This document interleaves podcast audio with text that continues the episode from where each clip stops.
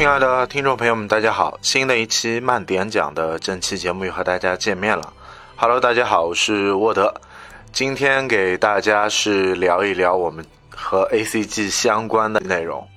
很久没有和大家去聊到游戏相关的话题。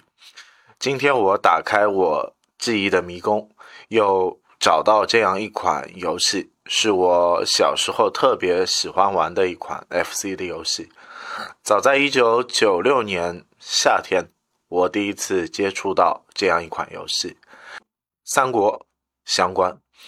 大家一听和《三国》相关，一定会异口同声的说到这样一款游戏的名字，《三国志二：霸王大陆》。南梦宫作为日本游戏圈的老牌厂商之一，早年也尝试过多种游戏类型，其中。战略模拟类游戏代表之一的这款《霸王大陆》，于一九九二年的六月十日登陆 FC 主机，是一九八八年《三国志·中原霸者》的正统续作，在系统和画面很多地方都有了不小的改进。当时 FC 的主机已经面世将近十年。各大厂商已经将这款家用机性能已经彻底吃透，所以《霸王大陆》画面又明显优于前作，同时更有丰富内容和新意满满的内政以及战争系统。首先，玩家可以选择这样七个郡主：刘备、刘璋、孙策、曹操、马腾、袁绍。董卓，开局选君主，其次引入武将经验值以及等级系统，通过战斗不断的积累经验，武将就能成长，获得武力的增益、新兵种以及特殊的计策，对战斗有了更好的提升。与之配合的还有武将的武器啊，防具系系统。在单挑模式中又是至关重要的。与同年推出的《三国志三》相比，《霸王大陆》的名气虽然不及它，但内容却不逊于光荣的这款名作。首先，战略阶段的多种计策以及军事能力直接挂钩，进入战斗后。基本上可控的 SRPG 模式，对当时很多国内的玩家来说是充满新鲜感的，更别提理念十分超前的单挑系统。这一创意被后来的《三国群英传》发扬光大。在《三国志》系列还没有在国内形成气候的年代，很多老玩家依靠《霸王大陆》和 Capcom FC 版的《吞食天地》完成了对三国题材游戏的启蒙，由内政、外交、战斗组成的经典战略深入人心。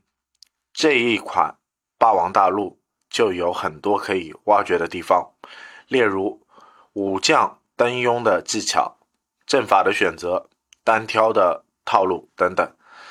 每个人可以找到自己的乐趣所在，这在那个时代来说，这样一款游戏是十分难得的。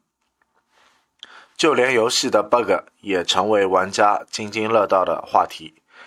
霸王大陆培养了无数对游戏 bug 如数家珍的老玩家，他们清楚的知道鹤翼镇与树林的神秘关系，知道。阿慧南的复制大法，以及神奇的鬼城等这些粉丝慢慢成长之后，甚至有一些粉丝成为码农之后，无数的 Hack 版本的《霸王大陆》得以诞生，原作进行基础上的开发，《水浒英烈传》等等诸多版本就出现在如今的下载平台上。让这款有着将近三十多年历史的老游戏至今能够在互联网上发光发热。南梦宫于一九九八年推出过一款名为《南梦宫精选集》的 PS 游戏，里面包含四款公司早年推出的 FC 游戏，《霸王大陆》就被收录其中，让很多 PS 时代的玩家能见识它的神奇的魅力。一到《霸王大陆》这样一款游戏。在九十年代的中期，盗版卡带盛行的这个时代，这一款游戏的价格也是相对于其他卡带来说是比较昂贵的。印象中，《吞食天地三》的这款游戏价格大概两百多块左右，《霸王大陆》也要一百八到两百块左右。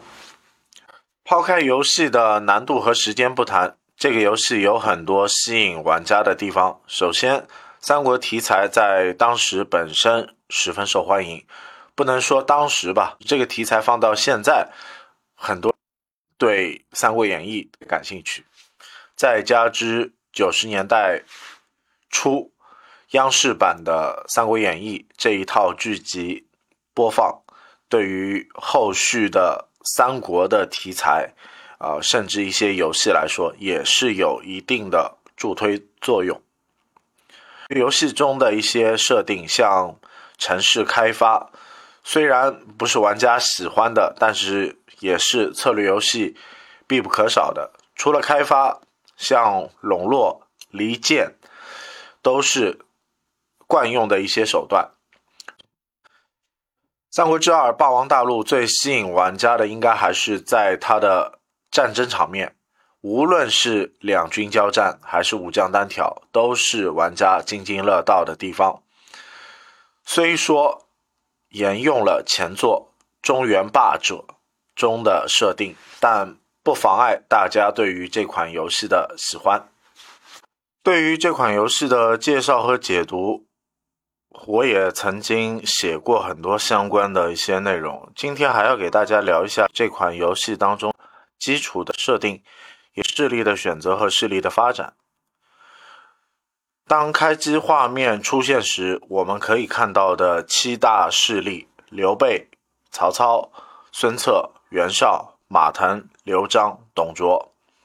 在刚进入游戏的时候，大家都可以看到郡主选择的界面，一共有七个郡主，对应七个势力，可供大家选择。不过，大家知道吗？其中七个势力的位置摆放是有讲究的，从左到右，从上到下，这势力的难易程度的逻逻辑划分。简单来说，按照这个规则，刘备的势力是最容易的，最难的势力则是最下方的董卓。之所以很多老玩家会说上三势力和下四势力。说的就是刘备、曹操、孙策三个势力最好用，而袁绍、马腾、刘璋、董卓这四大势力相对有一些难度。为什么会这样说呢？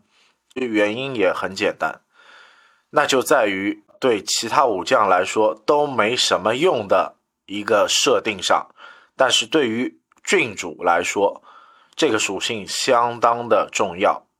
体武至德中，这是霸王大陆武将的五个维度属性。其中，体力顾名思义是武将活下去的一个关键，最为重要。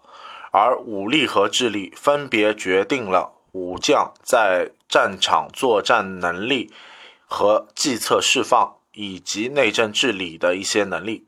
可以说，武将最核心的等次划分依据。也是这几块。最后要说的是德和忠诚。对于忠来说，武将忠诚度相对高的出场，武将忠诚度相对高的，他不一定容易笼络。相对低的一些武将来说，比如说吕布，他的忠诚度就特别低，不是特别高。再加之他的智慧也不高。相对你去使用啊智力超过七十多的啊这些武将也好，这些谋士也好，是去用用离间的挖角手段也好，都会起到一些作用，多少都有一定的叛逃风险，所以这一数值反而是重要的属性之一。最后的德对于郡主和城池太守有用，德高的太守可以通过赏赐民众快速获得统治度。虽然有一些鸡肋，但是特定的情况下确实有用。而德高的郡主可以提升赏赐武将，使其忠诚度上升。简单来说，德不够的郡主初始忠诚度九十以上的武将之外，要保全其他武将听命于你，难度不是一般的大。刘备赏赐十金，可以提升武将最高九点的忠诚度；董卓赏赐一百金，也就提升五到六个点的忠诚度。这个难度有多高，大家可想而知。当然，决定七大势力上手难易程度，还主要是由于郡主的德的高低。但除此之外，也有要。攻打城池、投奔武将等自身属性的因素来说，至于七大势力到底有多难，应该开局怎么打，我们继续往下看七大势力的难度以及开局打法。首先，我们和大家简单的来说一下我们最喜欢用的一款势力——刘备刘皇叔。虽然开局只有三个武将。但地理位置相对贫瘠的并州这一个城池，对于刘备前期的强度来说，堪称是诸多郡主之首。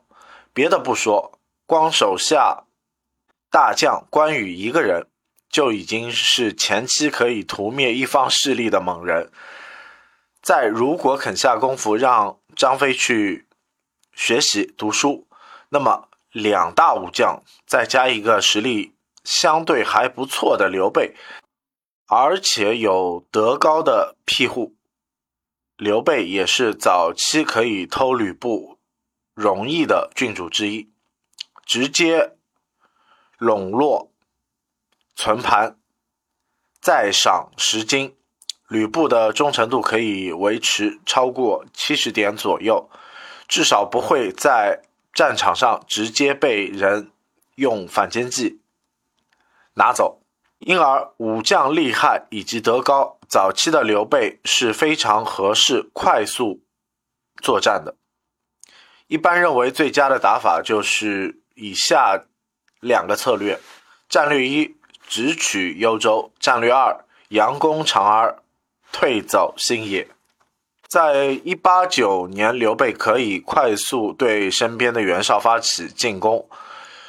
之所以打幽州的理由其实也很简单，那就是一九零年，我们可以从这里找到全游戏综合属性最强，甚至比关羽还好用一点的赵云。如果这一年你让张飞和吕布啊学习把智慧提升到八十，那么。关羽、赵云、张飞、吕布，游戏里面最强的几位猛将，你就有了四位。这种配置几乎是所有势力武力搭配最高的一个极限。而拥有这样一支豪华天团，你就可以选择在此作为基地，彻底扫平袁绍。也可以选择走并州打长安，败退到新野，然后占据新野、锦州、荆襄四郡。这么打的好处，自然因为这些城池地广人稀，到了一九零年也未必被别人占全。而且荆州有诸葛亮和徐庶，长沙有黄忠和魏延。都是刘备手下第一流的武将文官，以此作为基础，无论是历史、这么一样打下去，打到四川，还是直接反手灭掉旁边的曹操和孙策，都在于你的一念之间。所以，这个势力总体来说，容易不容易吧？答案也就在我们心里了。啊！但是我作为选刘备的玩家之一，呃，我的前期操作对于曹操、对于孙策，我不愿意去干涉太多，我还是希望维持一个三足鼎立的态势。大概过到二零零年左右，我才陆续的向这两股势力发动一定量的战争。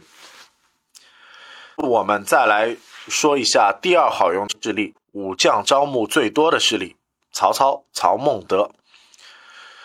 曹魏势力开场的武将阵容庞大，曹仁、曹洪、夏侯渊、曹操、于禁、夏侯惇、乐进，和历史上一样奔走东西的刘备不同，曹操要做的事情就需要守住。两座大本营，虽然出使武将不少，但是曹操手下一上来最厉害的，也不过是夏侯惇和夏侯渊两兄弟，而这两位也就是二流武将的巅峰而已。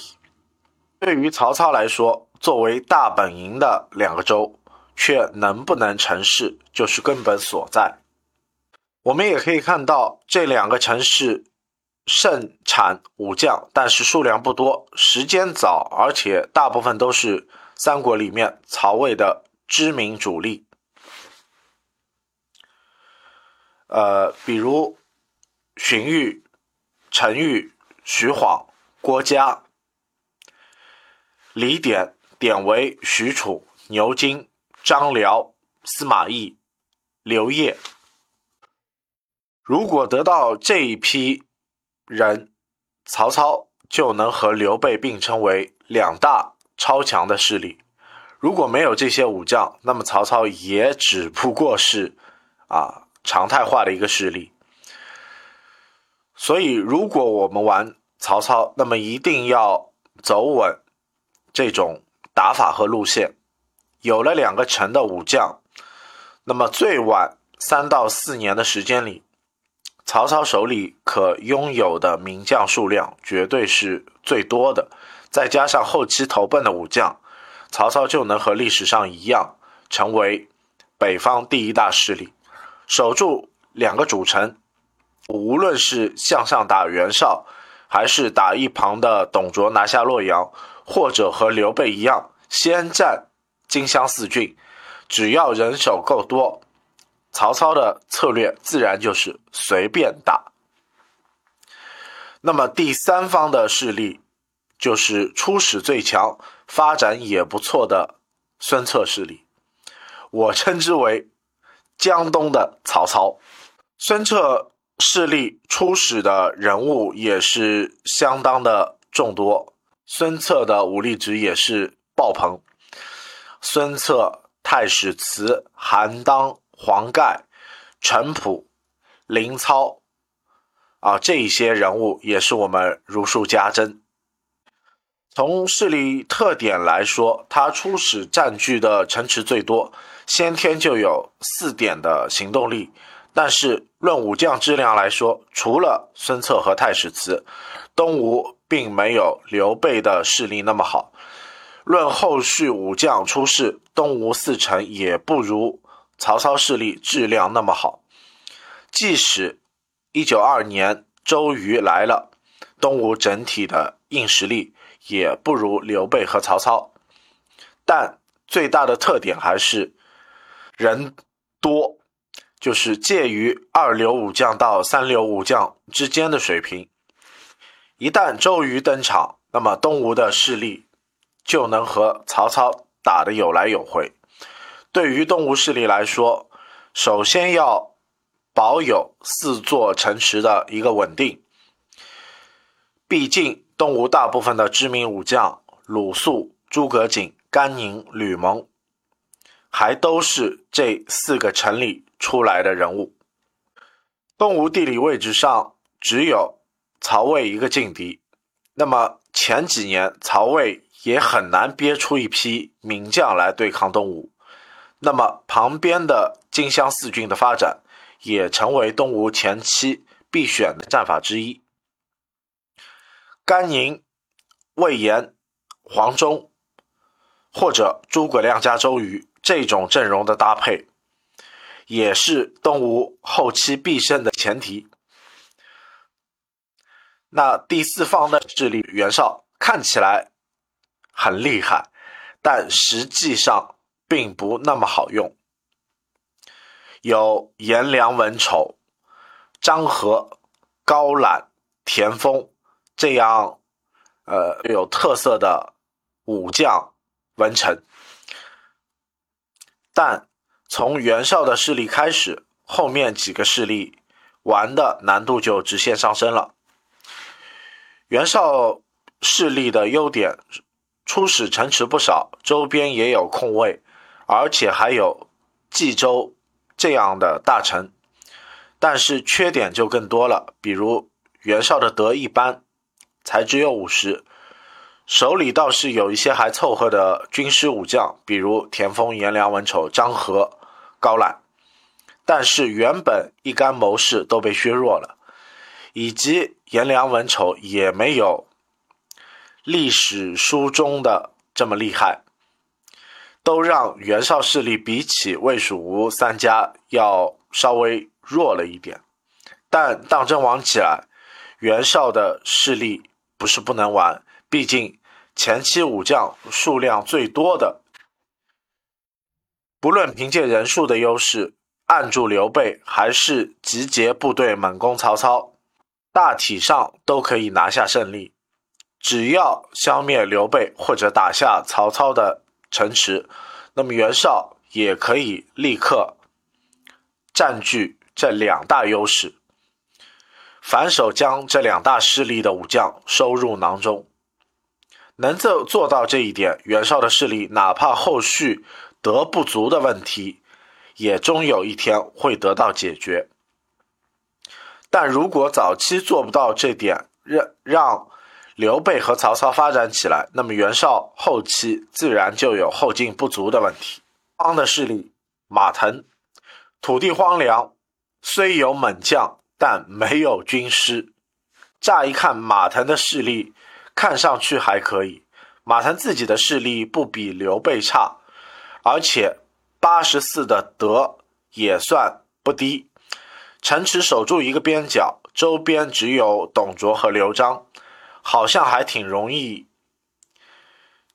雄踞一方。但玩起来，你就会发现马腾势力孱弱之处，那实在是太穷了。再加上没有智力高的文臣，马腾势力有两个特点：一个所在城池。初始最穷，发展度最低，比马腾三座城更穷的只有西安阳这种小亭子。第二点，则是马腾是唯一一个智力九十的武将都没有的势力。看看这批人，除了韩遂智力八十一以外。其他人连一个六十的都没有，哪怕后后期补充的一些武将，也没有军师级别的人物。三座城里面，甚至要到二一零年后才会出现姜维这样一个智将。可是等姜维出来，天下都快一统了，还有马腾势力什么事吗？所以说，虽然有着。最强武将之一的马超，以及马岱等一批副将，但是马腾势力真的要发展起来，难度还是非常大的。不过好在马腾的德还不错，真的憋下来打防守，也不是完全没有机会。第六方的势力刘璋，虽然城池多，也很富裕，但是致命伤他缺少。拿得出手的名将。刘璋坐拥四座城，十一位初始武将，城市发展度总体不错，周边没有强敌。原因他和马腾恰恰相反，马腾是没有好的军师，刘璋的问题是没有好的武将。作为刘璋头号大将张任，最多也就是一个二流中上的水平，能击败他的武将，曹操和刘备手下至少超过十位，那东吴也有六位到七位可以碾压他，哪怕董卓和马腾都一样能能有完胜张任的武将在，这就导致了。刘璋势力空有数量优势，却没有质量的优势。而到后期，刘璋的势力越弱，因而他没有后续武将的登场，哪怕法正几个智力过九十的军师，可连一颗爆炎都没有办法丢出来，依然在战场上是被吊打的。别的不说。能玩刘璋快速统一天下的玩家，已经可以盖棺定论为资深的强者。最后我们要介绍的这个一大势力就是董卓，城市不错，武将也强，军师也在线，但是唯一的缺憾，他的德只有十一，将一切都葬送了。我们用一句话来概括，那就是低德毁所有。麾下有吕布这样天下无双的大将，赏赐一次也就只能加三到四点的忠诚，所以吕布第一个月可能就是被挖走，这也是大概率事件。那么我们还要说到霸王大陆，它有游戏的一个难度，那如果把游戏难度提升的话，对于武将的这个挖角是相当频繁的。甚至还有一种可能，就是夏侯惇、夏侯渊都有可能从曹操的手中被挖走。虽然游戏中初始建制人口设置最多的是长安、洛阳，但是超低的统治度，哪怕是贾诩去建设，也难免会发生一些问题。结果是一两年之后，这两座城池被自己人暴动，弄得。和西安阳没什么区别。武将虽多，董卓所在的这些势力，他周围都有敌方势力，只有东吴没有第一时间可以去打到他，其余五个势力都可以第一时间攻击董卓。这一方的势力顾此失彼，很难对外扩张。如果加上打不赢，降将也会受不到封赏。那么第一时间可能也会被挖走，那么就是雪上加霜。玩家当中就发现了一种特殊的一个打法，那就是快速占领徐州，通过寻找孙乾，立刻让董卓去送人头，让孙乾来继承君主之位。因为孙乾的德有九十二，所以一旦换了郡主，刚才很多的缺点也就会变成优点。用这个打法，董卓的势力还会有救。那么，但是我们要说，董卓自身还有就是一大法器了，那也就是七星宝刀。那么，我们要去拿这些特殊的。郡主的道具，我们还会动一些脑子，也不那么会让就是这种操作去形成。霸王大陆这款游戏中，七大势力的基础介绍和难易程度的分享，那么也就到这里了。当然，游戏本身的难度不算太高，在玩家的主导情况下，哪怕是最难的动作，想必也有人通关统一。区别是在于通关的时间和速度、统一度的高低以及完成度的好坏，而且使用魏蜀吴的爽快感，不是玩马腾、刘璋董卓这种战战兢兢就能去得到的。也许这款游戏能够流传三十多年，也正因为是有这样的魅力所在。如果大家喜欢这款游戏，可以重新去下载一下，可以重新去寻找这份感觉。《三国志霸王大陆》这款游戏在发动战争的同时，它有设定。啊，相关所带的一个经营，还有就是粮食，固定战争期限的一个日期，你的粮食每天是有固定的消耗的。带的经营可以在你所需要攻打的城池，可以去找到一些野外的商店，啊，比如商店、医馆，或者是买兵器的一些武器铺。可以买到一些相应的武器。那么战争模式当中，你的武将也可以就是通过战争来得到一些提升。补充一点就是，武将在用计或者斩将的过程中会不断的升级，每杀一百兵就能增加一点经验，每杀一员武将。就能增加一到两点经验。武将的等级随着头像下面左面旁边的一个数字有相关的等级以及经验，那么关系到自己的就是相应的兵力。最高的等级是八级，它的经验值是九百九十九。一段的时候经验值是零到十九，步兵五个。呃，弩兵十四个，骑兵一个，构成一千兵。到四级的时候，你的骑兵会变成三个，弩兵三个，步兵四个，相对有至关的变化。到六级，六级的时候，你的骑兵是五个。等到顶级的时候，你的骑兵六个，那六个骑兵的阵容相当的厉害。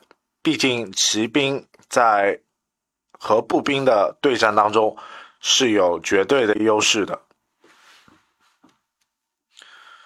武将的武力也会在升级之后有一些变化，达到九十以上的武将是不会有增加的一个效果。那么一般这样的情况下就是。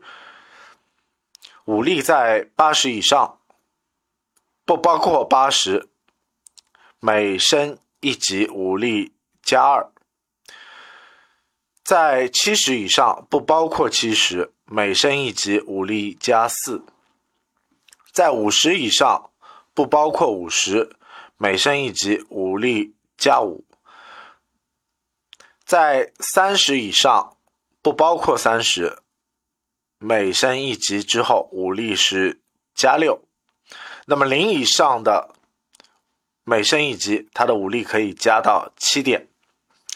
另外，你所需要进攻的城池中粮草不足，或者武将众多、兵力充足，你只需智取，就是派一个单位的，就是平均。